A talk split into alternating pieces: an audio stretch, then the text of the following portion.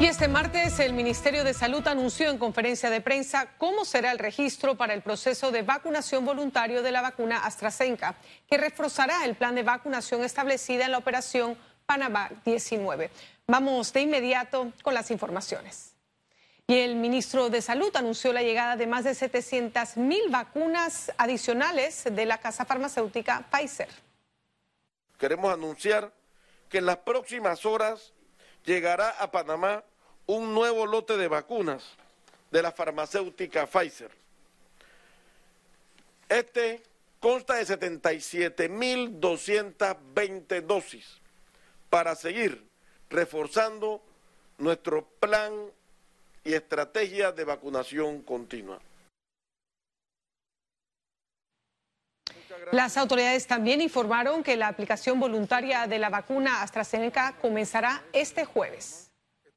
A las 5 y 30 de la tarde de hoy hemos habilitado la plataforma de panamasolidario.gov.pa en la sección vacunas, en donde hemos creado el menú de AutoExpress de Rommel Fernández, en el cual a todas las personas que quieran acceder a la vacuna de AstraZeneca van a poder estar habilitadas en un horario de 7 de la mañana a una de la tarde. Este enlace les abrirá un bot de WhatsApp en el cual van a poder agendar dicha cita y adicional hemos habilitado la línea 177 en la opción 4 para que aquellas personas que quieran hacerlo por teléfono también así lo puedan hacer. Y este miércoles inicia el proceso de vacunación para la aplicación de las primeras dosis contra la COVID-19 en los circuitos 8.4 y 8.7 en adultos mayores de 60 años, docentes y embarazadas. En el circuito 8.7 fueron habilitados 14 centros educativos.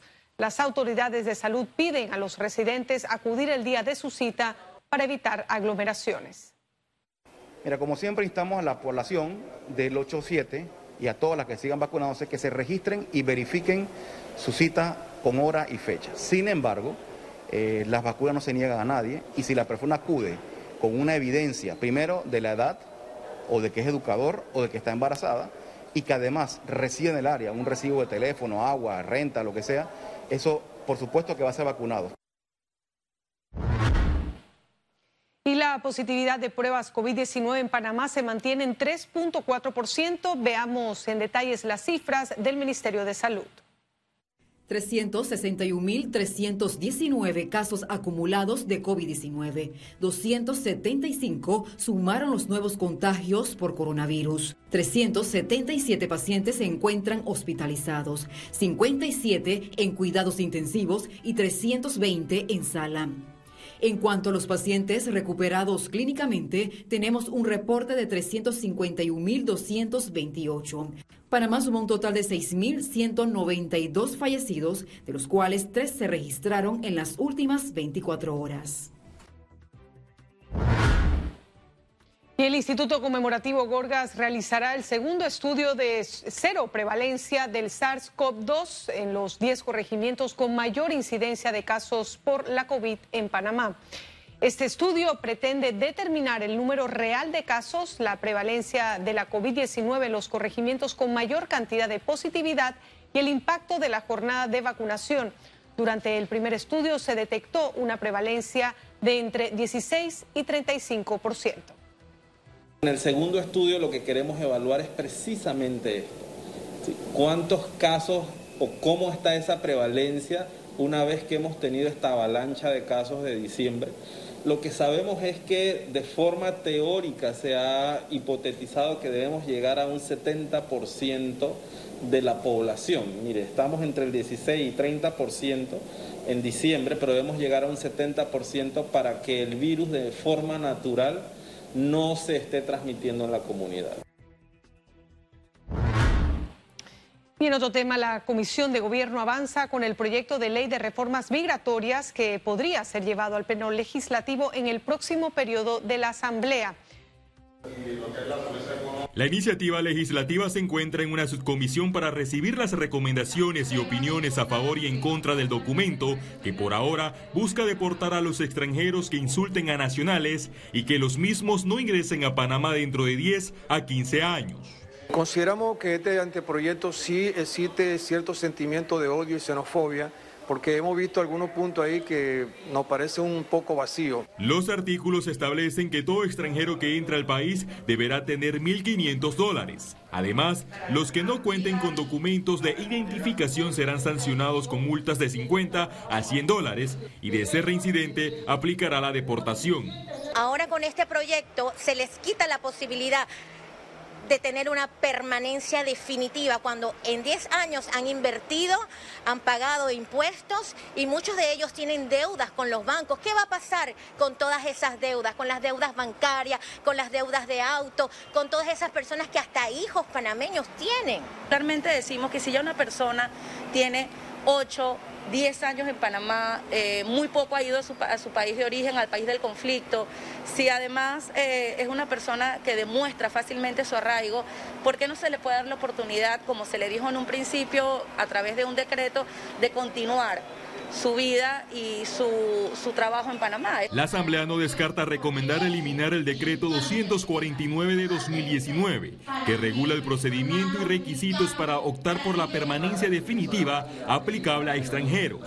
Félix Antonio Chávez, Econius. Y en Panamá las plataformas digitales podrían tener un impuesto con la creación de un proyecto de ley que analizan los diputados de la Comisión de Economía y Finanzas. La Asamblea Nacional estudia el proyecto de ley que establecería el pago de tributo por parte de las plataformas digitales como un plan de incorporación en la economía y compromisos tributarios que generarían entre 11 y 40 millones de dólares en recursos hacia el Estado.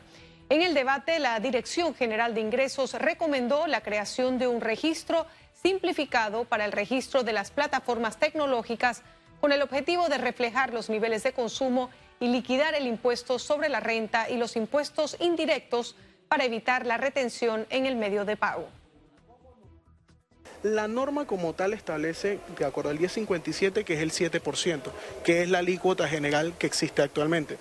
La recomendación primigenia es que las plataformas se registren como contribuyentes en Panamá. Eso nos va a permitir ir generando un ecosistema en donde las plataformas se me permitan considerar Panamá como un mercado para generar valor. Luego entonces existe en el proyecto eh, una suerte de cálculo alternativo para aquellas empresas que no tengan este mismo modelo. Y la Asamblea Nacional a última hora suspendió la sesión de este martes de la Comisión de Credenciales. En el primer punto de la agenda, los diputados debían analizar la admisión o el rechazo de las denuncias contra magistrados de la Corte Suprema de Justicia. La comisión, presidida por el diputado del PRD, Roberto Ábrego, no informó el motivo de la cancelación. Recientemente, el órgano legislativo archivó dos denuncias contra los magistrados José Ayuprado y Cecilio Sedalice, mismos que votaron a favor de la no culpabilidad del diputado Arquesio Arias en el proceso por delitos sexuales y actos libidinosos. Economía. Y el primer trimestre de este 2021 cerró con un repunte de las transacciones en la Bolsa de Valores de Panamá. Le contamos en la siguiente nota.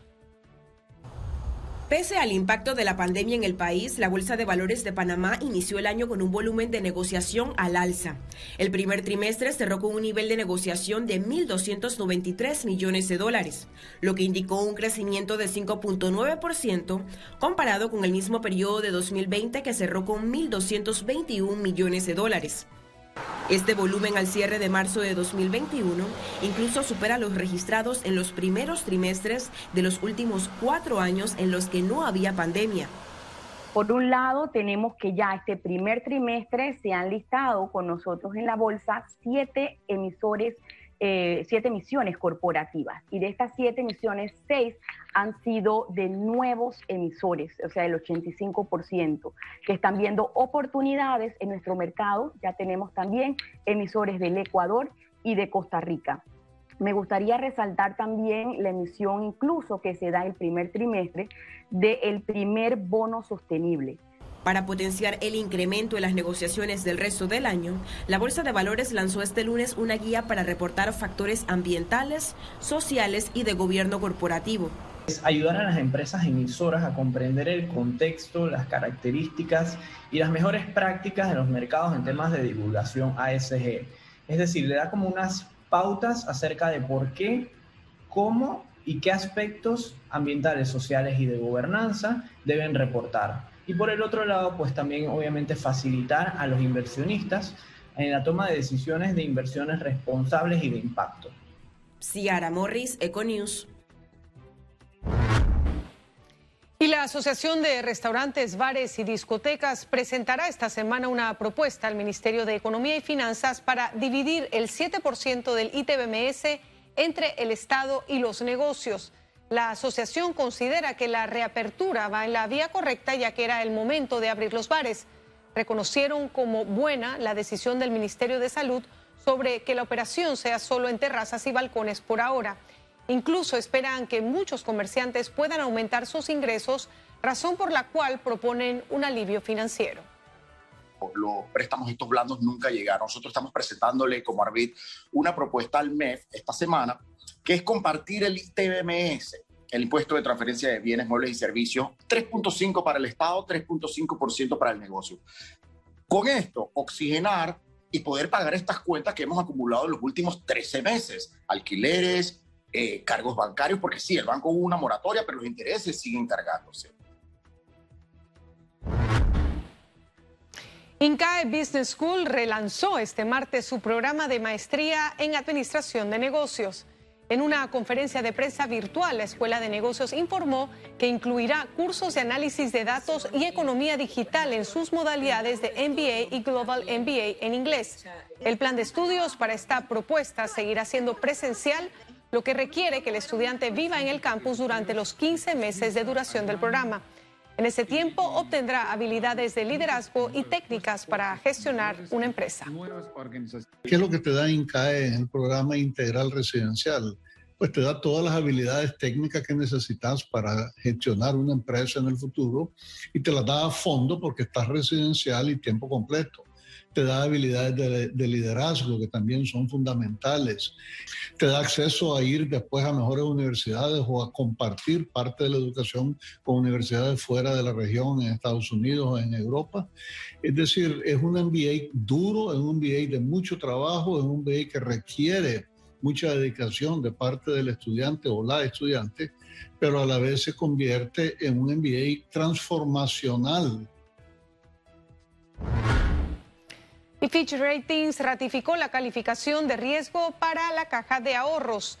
La agencia mantuvo al banco la calificación AAA PAN con perspectiva estable. La decisión se debió a que la labor de la caja de ahorros reafirmó su solidez financiera a pesar de la crisis económica por la pandemia y continuó el soporte a sus clientes. La empresa Bonlac inauguró su nueva planta de yogur en Brisas del Golf que generarán 100 empleos adicionales. Con una inversión de 9 millones de dólares, esta nueva planta tiene una capacidad para producir 10 millones de litros de leche anuales, aumentando su producción en un 110% en las diferentes variedades de yogures y generando un impacto importante en la economía nacional y la demanda de leche grado A panameña. A esta inauguración asistió el presidente de la República, Laurentino Cortizo. Una breve pausa al regresar internacionales.